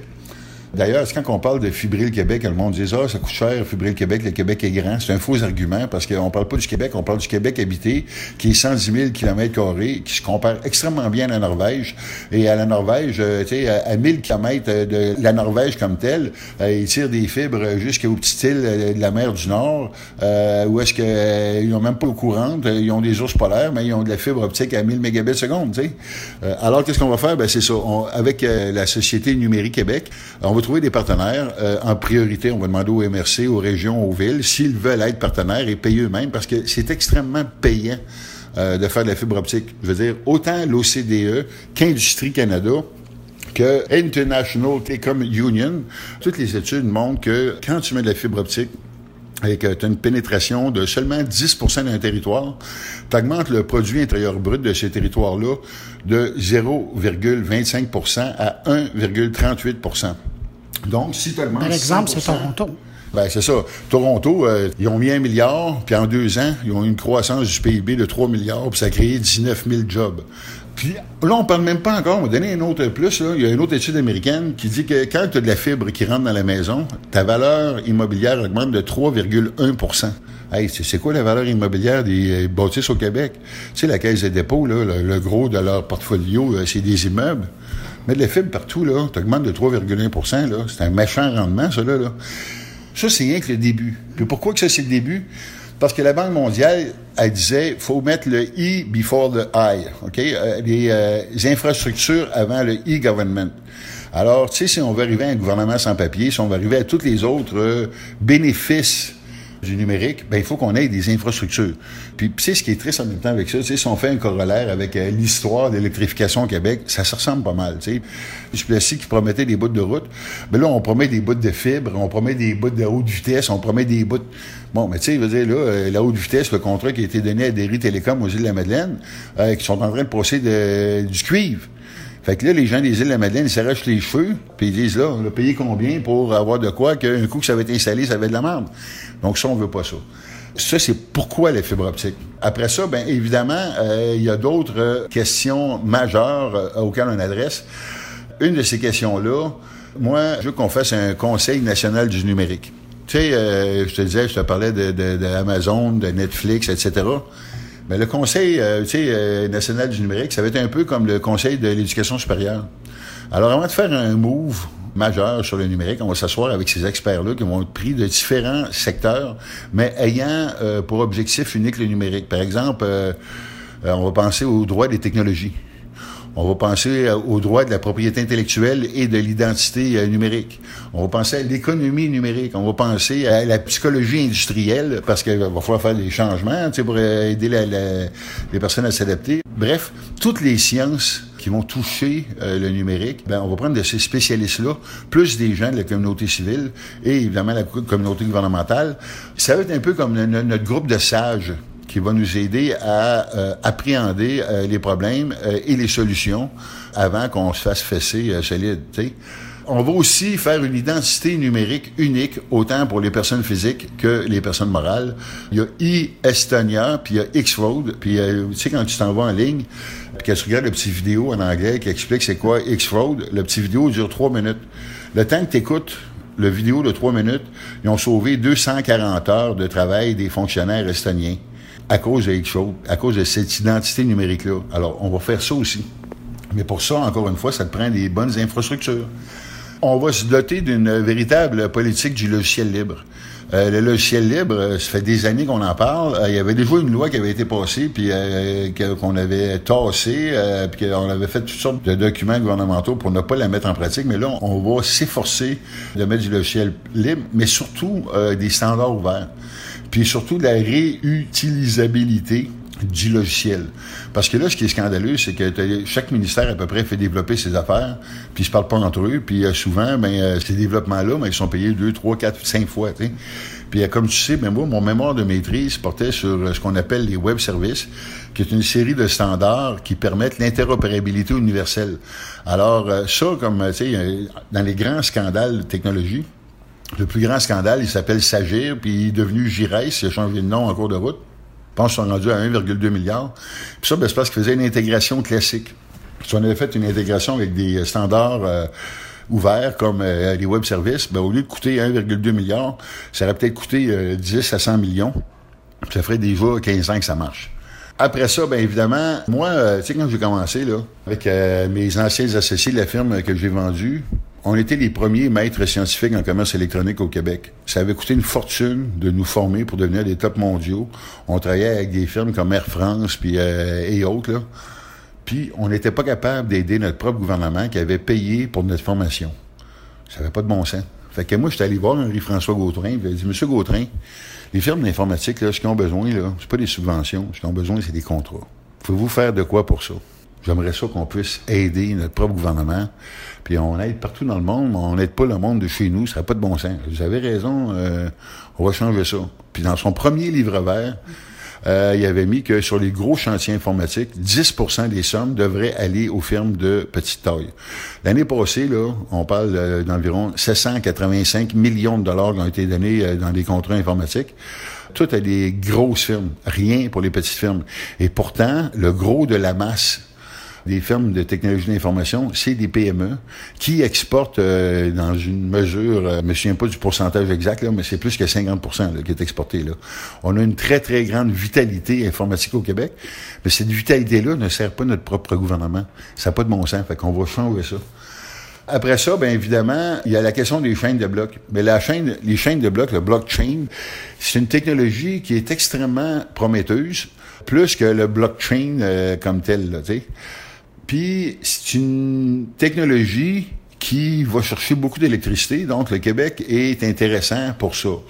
La seule problématique, c'est que dans la plupart des cas, ça ne crée pas d'emploi et ben, les capitaux euh, vont sortir. Alors nous autres, on va s'assurer que ça soit pas le cas. On va dire, nous autres, il faut respecter notre capacité énergétique, il faut favoriser nos PME, il euh, faut faire le plus possible de marge de manœuvre, c'est-à-dire maximiser les retombées pour le Québec, euh, soit que ça soit des retombées scientifiques, soit ça va être des emplois, ou s'il y a ni un ni l'autre, ben, ça va être des profits pour Hydro-Québec. Puis, euh, évidemment, ben, on va respecter l'autonomie des distributeurs d'électricité locaux comme euh, Sherbrooke ou Bécomo, par exemple. T'sais, on ne mettra pas Sherbrooke en compétition avec Hydro-Québec. C'est pas de bon sens. Et ce qui est quand même ironique, c'est que parce qu'on vend de l'électricité euh, à New York euh, à des coûts euh, qui sont quand même extrêmement minimes, genre 4 sous du kilowattheure, ben à New York, ils prennent cette électricité-là, viennent investir 750 millions pour faire un gros centre de données de blockchain. T'sais? Fait que il y a de multiples facteurs à analyser pour tirer le plus de profit possible pour les Québécois et pour le Québec. Fait qu'on va faire ça. On va avoir nos propres fermes de serveurs où on va financer des fermes de serveurs, où on va faire de la place à nos propres serveurs. Pourquoi? Ben, comme tu le sais, euh, les gens sont inquiets des données personnelles. Comme tu le sais, depuis 2011, il y a le Patriot Act euh, qui fait que nos données, euh, aussitôt qu'elles traversent la frontière, sont pompées systématiquement. Et on n'est même pas capable de fournir les réponses de est-ce que toutes les données des Québécois, qu'on pense aux données financières, aux données de santé, aux données personnelles, sont vraiment hébergés au Québec ou au Canada? On ne peut même pas répondre à cette question-là, euh, ce qui est un scandale en soi. Alors ça, on va faire un méchant ménage, ménage là-dedans et on va s'assurer de la souveraineté numérique. D'ailleurs, quand je te parle de souveraineté numérique, c'est vrai pour les données, mais c'est vrai aussi pour les logiciels, parce qu'on sait que l'open source est reconnu euh, être, euh, parce que contrairement à certaines rumeur que les gens peuvent penser que l'open source est dangereux, ben moi je vais vous rappeler que la CIA, la NSA, l'armée américaine, la gendarmerie française sont tous là-dessus, justement parce qu'ils veulent pas avoir de, de, de arrière d'intrusion laissée par euh, des gros logiciels propriétaires. Alors, euh, tu sais, nous autres, le Québec, euh, on a quand même des données extrêmement sensibles. On est extrêmement créatifs. On aimerait bien sûr que notre créativité, ça reste ici, puis qu'on fasse du cash avec, au lieu que notre créativité soit volée par des gouvernements étrangers ou que nos données personnelles soient utilisées à des fins dont elles ne sont pas destinées. Après ça, ben, euh, je vais te rappeler que, puis moi, je sais que j'ai publié là, alors euh, je connaissais bien ça, puis j'ai insisté pour que ça, ça soit mis dans euh, le package. Il y a le CIRENO, qui est le Centre interuniversitaire de recherche en analyse des organisations, qui est un, organisme mondialement reconnu, où il y a principalement les universités québécoises, mais évidemment qui collaborent avec des universités de partout sur la planète. Entre 2001 et 2002, tu avais le Bell Lab, qui était un gros institut de recherche informatique et qui a été fermé en 2002. Euh, D'ailleurs, mon mémoire de maîtrise a été publié scientifiquement là, dans une série qui appelait le rapport Bourgogne. Ben nous autres, on va repartir cette filière de recherche informatique-là euh, pour permettre à nos grands cerveaux informatiques de se pencher sur les différentes problématiques et de trouver des solutions euh, originales et qu'on puisse mettre en pratique. Puis là-dessus, ben, on va mettre 2 euh, millions la troisième année, puis 4 euh, millions dans la quatrième année. Donc, on va financer ça de manière euh, intéressante pour arriver à des résultats intéressants. Puis, bon, ben, on va nommer un ministre du numérique. Présentement, ben, comme tout le monde dit, euh, oui, Mme Anglade est la ministre du numérique, c'est vrai, mais Mme Anglade est surtout la ministre de l'économie et du numérique. Alors, le numérique, c'est un des nombreux dossiers qu'elle a euh, sur son bureau. Puis on s'entend que le numérique, c'était pas le gros dossier prioritaire, parce qu'avec 1,2 milliard qu'on a donné à Bombardier, euh, Rona qui s'en va, puis tous les scandales à coups de milliards qu'elle avait à gérer dans son propre ministère, quand c'est le temps de parler du numérique, ben c'est un petit peu n'importe quoi. Puis, euh, ben moi, il y a quatre ans, j'étais au Forum des idées pour le Québec, puis euh, j'avais dit ma façon de penser euh, en pleine phase de Philippe Couillard. J'avais donné une chance. Quatre ans plus tard, ben il n'y a pas grand-chose qui a été fait, et ce qui a été fait, c'est quand même un petit peu scandaleux. Je dirais même beaucoup. Mais bon, regardons ça pour le un petit peu scandaleux. Alors, euh, ben là, c'est pour ça que j'ai plongé, puis euh, c'est pour ça que je vais être fier qu'il y ait un ministre du numérique. Puis euh, il y a des gens qui disent, est-ce que ça serait toi, Michel, le ministre du numérique? Je m'en fous. je ne vais pas en politique pour être ministre. Je vais en politique pour mon petit-fils, pour changer le Québec, pour que le numérique prenne la place qui lui est due. Et tu sais, on avait déjà parlé avant, moi je trouvais, tu sais, il y a deux élections. J'avais été voir tous les chefs de parti, un par un. Puis j'avais dit, euh, vous avez un ministre euh, du tourisme, vous avez un énoncé économique, vous avez un ministère du tourisme. Pourtant, le numérique euh, crée plus d'emplois et plus d'exportation que le numérique. Puis il n'y a pas de ministre, il n'y a pas de ministère, il n'y a pas d'énoncé économique. Ça tue du bon sens. Ils m'ont tout regardé avec les grands yeux, la bouche ouverte, avec un « Ah! sais, bon, ils savaient pas, tu sais. Puis c'était comme... ils tombaient des nues. On a un ministère pour l'énergie, on a un ministère pour l'agriculture. On n'a toujours pas de ministère pour le numérique. Donc, c'est le temps qu'on se mette euh, à jour. Et ce qui est le plus dramatique, c'est que jusqu'à l'an 2000, euh, le Canada était le pays le plus en avance en télécommunication de la planète. On est des innovateurs. On est un peuple de créateurs. On en a des cerveaux ici. Puis euh, le numérique, bien, ça va nous permettre de justement mettre ces cerveaux-là en valeur. Puis, tu sais, souvent, on parle des ressources naturelles, puis etc., etc. Puis une expression que j'aime bien qu'avait sorti Sylvain Carl, il disait que euh, la ressource naturelle la plus intéressante qu'on a au Québec, au Québec, c'est le jus de cerveau. Et en plus de ça, c'est une ressource naturelle inépuisable. Donc, pourquoi pas en profiter? Puis euh, au lieu d'investir euh, massivement pour des multinationales, pourquoi pas investir pour tout le Québec? Pour tous les Québécois et pour toutes les petites entreprises qui sont ceux qui créent réellement de l'emploi et de la richesse collective. Tu.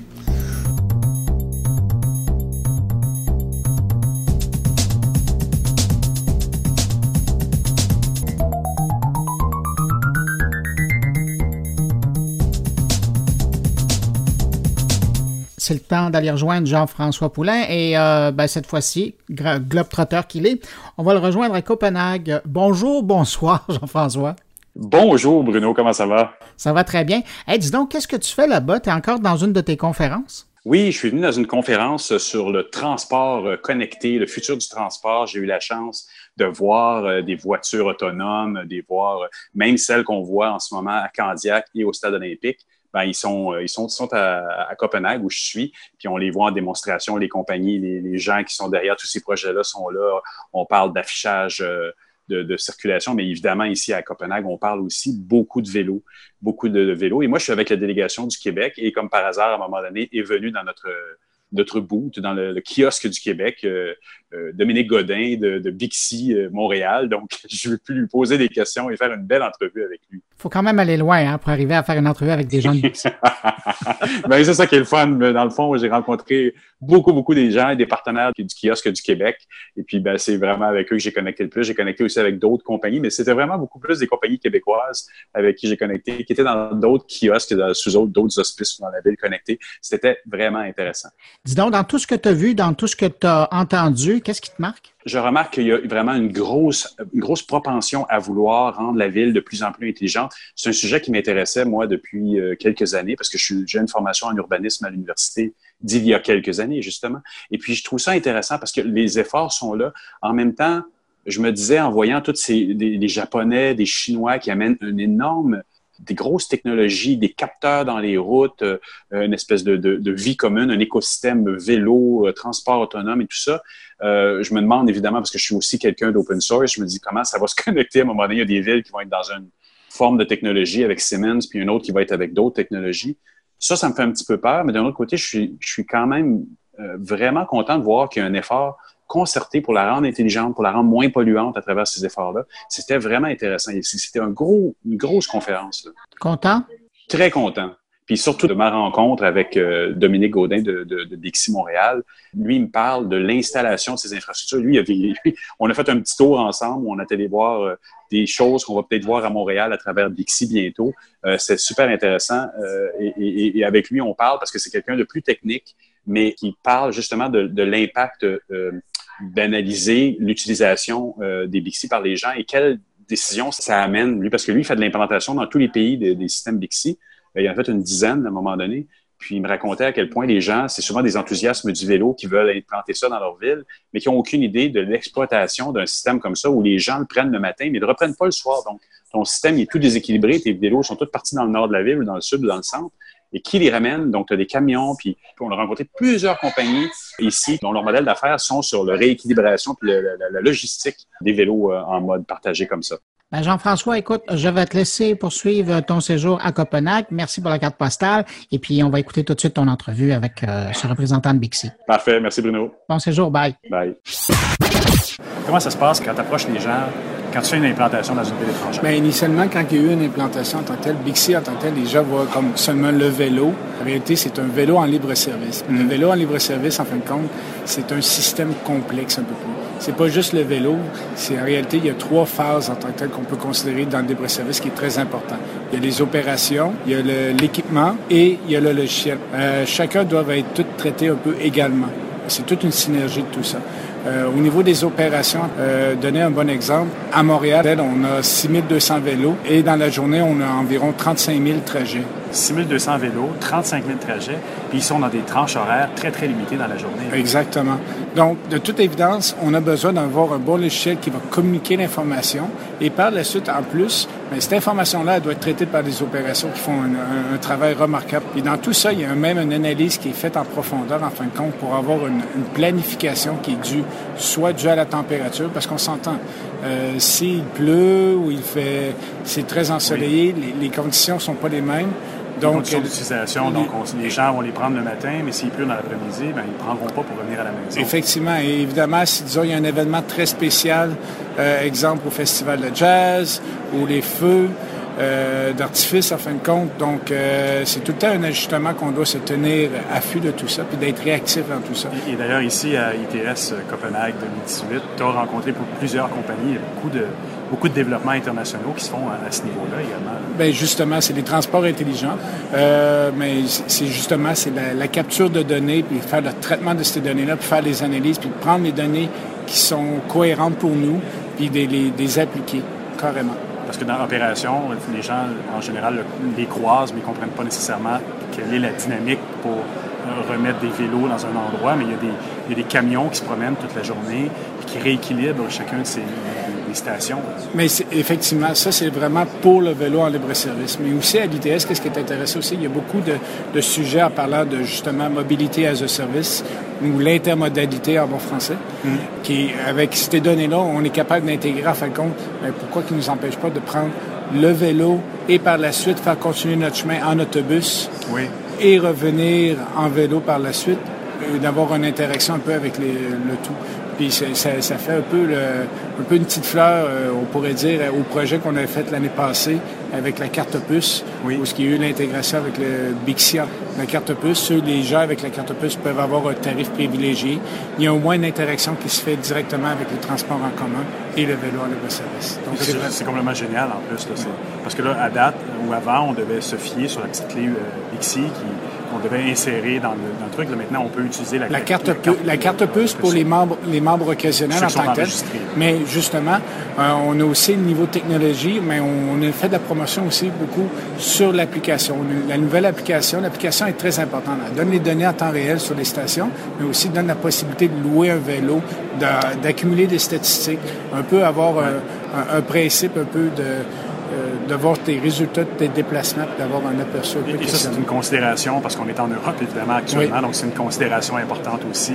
La sécurité des data et le, fait de pouvoir consulter littéralement les data d'une personne ou de plusieurs personnes, c'est que c'est très particulier. Il faut faire attention Effectivement, à ça. exactement. Et c'est un enjeu qui s'en vient de plus en plus. Il y a des réglementations qui sont en Europe, qui sont en avance, qui sont précurseurs en tant que tels dans ce domaine-là, au niveau de privatiser un peu les... Euh, ou anonymiser, en fin de compte, mm-hmm. les données.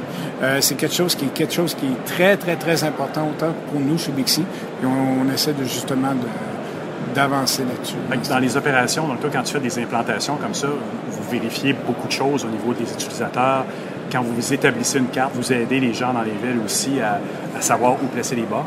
Évidemment, lors des inscriptions en tant que telles, qu'est-ce qui l'objectif, c'est de rentabiliser autant le système. Mm. Ces données-là, justement, aux données des inscriptions, euh, tout est calculé par l'équipe de planification qui font un travail remarquable aussi. Euh, autant avec les villes, quand il y a des installations, on voit avec le nombre de, souvent le nombre de membres qui sont aux alentours, dans le but de desservir le produit au maximum. Mm.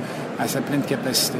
Mais aussi, euh, on s'entend, on regarde aussi le, le, le trafic de, la rentabilité pour les, abonnements occasionnels ou ce que ça a une certaine rentabilité. Donc, il faut avoir un peu un balancement. Il faut avoir autant des gens qui l'utilisent avec la carte de crédit et des gens qui sont membres qui sont un petit peu moins rentables, on pourrait dire, mais que de toute façon, c'est un service que eux autres, c'est à l'année, qui c'est un moyen de transport totalement pour eux autres. Donc, c'est essentiel. Et c'est organique aussi parce que ça évolue. Ça veut dire que l'autre, peut les positionner une année. L'année d'après, il peut y avoir un léger mouvement dans le quartier parce que tu ajustes ta demande tu juste ton offre en fonction de la demande dans le quartier également. Exactement. Puis c'est le quartier, en fin de compte, qui en bénéficie à son, à son plus grand niveau parce que c'est un, déplacement parce que on n'a pas besoin nécessairement soit d'attendre l'autobus, on n'a pas besoin nécessairement.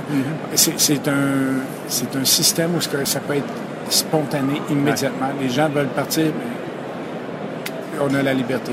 Puis on a tout le temps, on a tout le temps un peu comme objectif, mais si on est à un arrêt d'autobus, puis on attend l'autobus, puis il y a une station de Bixi en avant. Mais c'est quoi qui nous empêche de prendre un Bixi en tant que tel?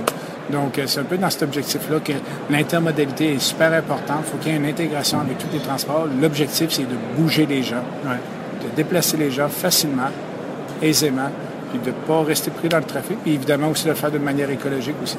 Oui, exact. Donc, il y a cet aspect opération. Tu disais aussi, il y a l'aspect application qu'on a couvert un peu là, en parlant. Donc, l'aspect euh, euh, applicatif ou application, c'est autant pour les utilisateurs, mais c'est aussi pour les utilisateurs back-end. Donc, le positionnement, la, gestion complexe aussi de, par exemple, les vélos le matin peuvent partir vers un endroit, mais ça vide complètement une station et ils se ramassent tous au centre-ville. Oui, effectivement, il y a une optimisation, il y a un portrait un peu qu'on peut euh, établi. Il y a comme un flot qui se crée. Euh, c'est par ces données-là qu'on est capable d'analyser tout ça. Euh, évidemment, on est capable de focuser à certains endroits, d'avoir une emphase euh, qu'on sait qu'il va y avoir tant de départs, exemple dans le nord, on peut dire qu'il va y avoir 100 départs à cet endroit-là en tant que tel. ceci dit, notre station peut permettre seulement d'avoir 20 vélos. Donc, on sait qu'au courant de la matinée, il va falloir y aller deux à trois reprises pour aller ah porter des vélos parce qu'on sait qu'il va y avoir un, effet. Donc, on, peut se préparer. L'important, c'est toute une question de planification. D'optimisation. Et d'optimisation. Et tout ces, euh, ces moments, mais c'est dû beaucoup avec l'information qu'on a pas mal en temps réel, puis avec l'accumulation des données, puis le portrait, les analyses. Il y a plusieurs partenariats qui sont faits avec, le département de planification, euh, avec les recherches euh, opérationnelles qui est faites avec Polytechnique, Concordia. Donc, il y a beaucoup de... Parce que vous en arrivez là, donc avec les datas que vous avez sur les déplacements, vous avez justement beaucoup de data sur les déplacements dans une ville au niveau du vélo, ça devient... Mais maintenant, il faut les analyser. il faut aller, aller, faut les analyser, puis il faut avoir des experts. Puis on regarde euh, à Polytechnique, je vais donner le nom de Catherine Morancy, qui est une sommité au niveau des transports. Donc, toutes ces personnes-là viennent nous donner un coup de main pour voir un peu, avoir une rentabilité, d'avoir qu'est-ce qu'on a. Et surtout que ça, peut être implanté, ben oui, déjà, on en parlait tout à l'heure avec l'application Transit, euh, qui est à Montréal, et donc je pense qu'ils, j'imagine qu'eux aussi peuvent partager leurs données. vous avez littéralement les déplacements de, de communautés. Puis maintenant, effectivement. mais, mais, donc, ça fait un, ensemble de déplacements qui, sont analysables maintenant. Ça, effectivement. C'est intéressant. Justement, on parlait de notre application, mais aussi on a l'intégration avec Transit. Oui. c'est, vraiment encore dans, dans, le même, euh, dans la même direction de de, voir le portrait global du transport en ben, du déplacement, parce qu'on ne dirait même pas nécessairement le transport en commun, on peut avoir communauté aussi, qui est très intéressant. Donc, ça fait partie de l'équation. Exactement, c'est une équation qui est, je crois, très importante. D'ailleurs, Netlift, je ne sais pas que c'est venu, d'ailleurs, il faudrait peut-être en parler, Netlift aussi qui fait le, le covoiturage organisé, qui était aussi... Euh, un joueur important qui s'en vient, euh, qui change un peu de l'économie, on pourrait dire l'économie du transport, on pourrait dire. Oui, qui, fait une contrebalance un peu euh, dans cette optique-là. C'est intéressant. On en a vu beaucoup à ITS euh, depuis le début de la semaine, où l'économie du partage est un petit peu là aussi. Il y a des gros joueurs, vraiment des, immenses joueurs, même à la grosseur de l'exposition. Mais il y avait des, des, startups aussi qui jouent dans ce, dans ce domaine Dans le vélo aussi beaucoup. Beaucoup, beaucoup. Ouais. Toi, tu avais vu un vélo à l'hydrogène également? Effectivement, oui, on a vu un Malheureux. C'est une technologie très intéressante, euh, des technologies différentes avec euh, différentes euh, opportunités possibles, mais peut-être que ça serait applicable, on ne sait pas. Ah, Bixi est vraiment à, l'affût de toutes les nouveautés. On a vu également une petite entreprise avec un, espèce de panier électrique, euh, pas un panier, mais une espèce de remorque électrique. Une remorque électrique, euh, euh, des logiciels d'optimisation au niveau du rebalancement, même vu aussi pour la sécurité sur le, le, casque, le casque à vélo gonflable. Le fameux casque gonflable qu'on a vu. C'était quasiment une blague quand on regardait ça sur Facebook, mais c'est une réalité. C'est totalement réel et ça marche très bien en Suède. C'est pas nécessairement encore homologué encore en Amérique du Nord, mais c'est toutes des réalités où ce que les, les gens à l'ITS en tant que font prennent en considération. C'est vraiment sur les transports, mais sur tous les aspects des transports. Autant sur les communications, sur la sécurité, sur l'aisance pour le client en tant que tel à se déplacer aussi. Donc, c'est toutes des facettes qui sont nécessaires et qui, qui, doivent faire partie de l'équation pour avoir un plein potentiel du transport en commun. Et, du transport par vélo, on l'a vu à Copenhague, on l'a tous les deux vu, le, nombre incroyable de personnes qui se déplacent à vélo ici. Le respect entre le vélo et la voiture est incroyable. D'ailleurs, dans les statistiques, j'ai assisté à une conférence, 52% des trajets euh, des déplacements sont faits en vélo à Copenhague. Ah oui, ah ça paraît, ça paraît. les gens sont en forme à Copenhague, ça, il faut Effectivement. Puis ton troisième point, c'était euh, ben, l'équipement. Ah, on, a parlé, on a parlé de la construction des vélos eux-mêmes avec euh, la, part de M. Dallaire à l'époque. Euh, donc, pour, toi aussi, donc, tout ce qui est installation d'équipement euh, est important là-dedans. Effectivement, l'équipement est très robuste. souvent, on, reproche un peu au Bixi qui est un peu, lourd. Un peu lourd. Ceci dit, il est très résistant. On parle des vélos que ça fait, on parle d'une dizaine d'années qui sont toujours en très bon état. Faut pas oublier que c'est des vélos qui sont sur les routes de Montréal et j'ai jamais fait de crevaison avec. Pourtant, j'ai pris des méchants trous. Pourtant, c'est une, de nos, une de nos réparations les plus euh, ah fréquentes en tant que telle. Mais Devey ici a fait un développement incroyable. Il y a Cyclochrome, un organisme en tant que tel qui fait la, maintenance sur nos vélos en un organisme euh, à but non lucratif qui aide à la réinsertion des jeunes, de jeunes décrocheurs qui donnent une formation ah en ah vélo qui est très, très, très intéressante. Ils font un travail exemplaire. Euh, Monsieur Dallaire a fait un design qui, qui met une beauté, un design élégant dans les rues et efficace aussi. Euh, on sait très bien que le vélo euh, Bixi ressemble à un boomerang dans le but de retourner à son point de départ. Donc, euh, c'est... Il a bien réussi. Exactement. Puis, sans compter aussi, il y a aussi l'équipement électronique qui est, robuste aussi, qui est encore dix ans après avoir passé. On sait que la technologie de l'électronique évolue à vitesse grand V, est toujours encore à jour. Mais il faut se tenir au. Comme tu me disais tout à l'heure, ils sont, ils sont de la même. Ils, sont, ils ont commencé en même temps que la première version du iPhone. Et pourtant, on est toujours encore. C'est pas un défaut, mais on est encore à la version numéro 1 du Bixi. Là. Effectivement. Quoi qu'on en voit arriver, j'en ai vu cet été arriver qui sont électriques. Oui, c'est, c'est un projet pilote cette année qu'on a décidé d'établir. Vous avez pu voir des, vélos électriques en tant que tel. Euh, avec ça, on est capable de voir un nouveau comportement, une nouvelle, ah un nouveau comportement des usagers. Il y en a combien sur la route?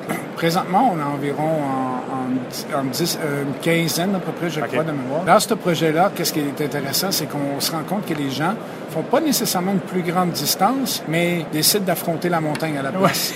la côte, euh, en, grand pourcentage, on le savait, les gens descendent la côte, vont vers le centre-ville, puis le soir, il y en a moins qui remontent. Mais avec le vélo électrique, ben, on voit qu'on est en train de briser un peu ces barrières-là. Mais c'est intéressant parce que quand tu dis ça, c'est qu'il y a des patterns aussi, donc les côtes, la température, mais les côtes, justement, quand, quand par exemple tu vas travailler, je pensais moi qu'il y a moins de gens qui les utiliseraient pour ne pas avoir chaud en arrivant au boulot. Effectivement, c'est un autre, un autre euh, constat. D'ailleurs, je l'ai même utilisé moi-même ici aussi.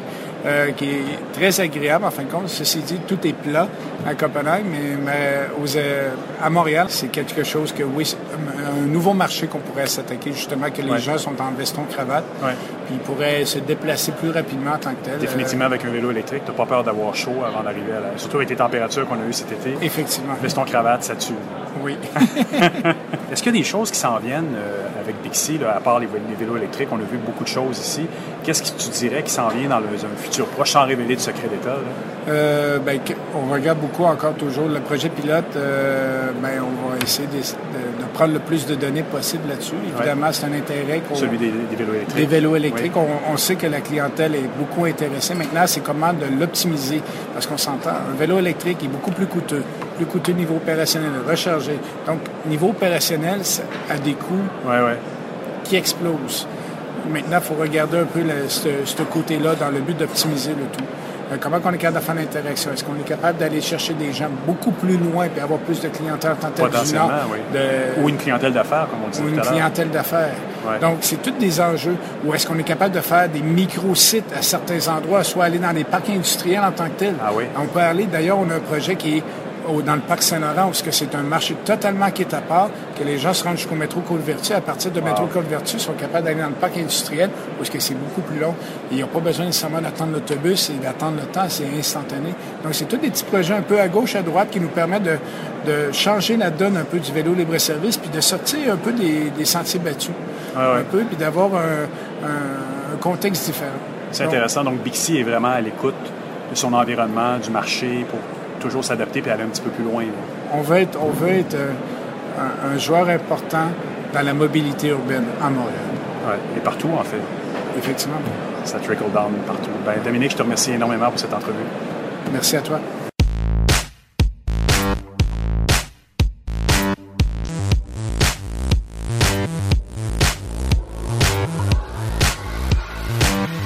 On est presque arrivé à la fin de mon carnet. C'est le moment du billet de Stéphane Ricoul. Et cette semaine, Stéphane s'intéresse à ces géants de l'Internet qui en font beaucoup pour nous influencer en ligne et hors ligne.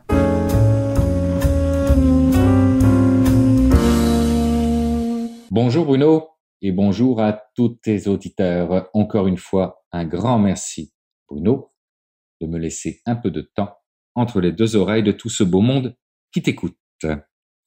Cette semaine a eu lieu une très grosse transaction dans le domaine des médias classiques avec le rachat du Time Magazine pour 190 millions de dollars par Mark Benioff, qui est le grand patron de Salesforce. On se souvient, il y a à peu près quatre ans de cela, le grand patron d'Amazon, Jeff Bezos, avait acheté, lui, pour 250 millions de dollars, le Washington Post. Au-delà de ces deux transactions d'importance, c'est toute l'appétence des entreprises technologies pour les contenus qui semblent vouloir se dessiner de manière un peu plus marquée. Alors je me suis posé la question si on pouvait voir en arrière de ces transactions-là une réelle tendance. Si on monte un petit peu en arrière, les GAFA, ont réussi à devenir incontournables en matière de contenu. Ils sont allés chercher ce qu'on appelle euh, l'effet de multitude et ont créé énormément de pression sur les producteurs de contenu qui, eux, ne sont, n'ont pas été capables d'aller chercher cet effet de multitude-là. Mais cette pression qu'ils ont créée sur les producteurs de contenu, j'ai comme le sentiment qu'elle est en train de se déplacer vers eux vers notre économie numérique. Et c'est dans une logique qui est commune finalement à toutes les entreprises, à savoir, bah, il faut, il faut se différencier, il faut créer une valeur ajoutée. Donc, en d'autres mots, pour les GAFA de ce monde aujourd'hui, ils ont besoin d'aller chercher une maîtrise du contenu. Il y a un autre aspect qui me semble important de souligner on a une économie qui se transforme à très grande vitesse et qui surtout est en train de se dématérialiser. L'industrie du numérique devient donc de plus en plus importante. Et en prenant de l'ampleur, ben, elle attire de plus en plus le regard ou l'attention de ce qu'on appelle les régulateurs. On le voit en Europe, il y a beaucoup d'initiatives qui sont lancées pour ou contre l'économie numérique. On le voit, par exemple, dernièrement, c'est le concept de droit voisin en Europe qui a été lancé pour l'industrie des médias. Un peu partout dans le monde, euh, les aspects fiscaux, taxation, réglementation entourant l'économie numérique font partie désormais euh, des priorités des différents gouvernements. Et même chez nous, euh, le, le, le, Parti libéral du Québec, notre gouvernement actuellement en place, a été le premier à lancer une stratégie reliée à l'économie numérique. Et aujourd'hui, dans notre campagne électorale présente, le Parti québécois est le premier à officiellement annoncer qu'un poste de ministre de numérique va être créé sous sa gouverne. Alors, dans le contexte de transformation que l'on vit actuellement, on est en droit de se demander si le fait d'acheter des médias dits classiques, des médias qui sont créateurs de contenu, ne serait pas finalement un moyen pour les entreprises de l'économie numérique d'affirmer leur pouvoir et surtout d'obtenir une certaine influence.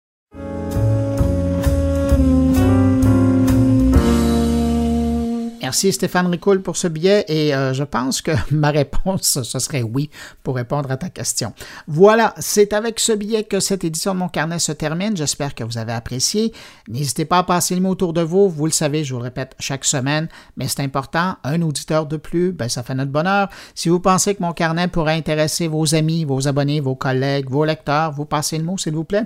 Si vous désirez me laisser un mot, vous pouvez le faire en passant par la page Facebook de mon carnet, par le biais de mon compte Twitter, sur la page SoundCloud de Mon Carnet ou encore par le blog à l'adresse moncarnet.com. Merci d'avoir été là. Je vous souhaite de passer une excellente semaine. On se retrouve la semaine prochaine pour une nouvelle édition de Mon Carnet. Au revoir.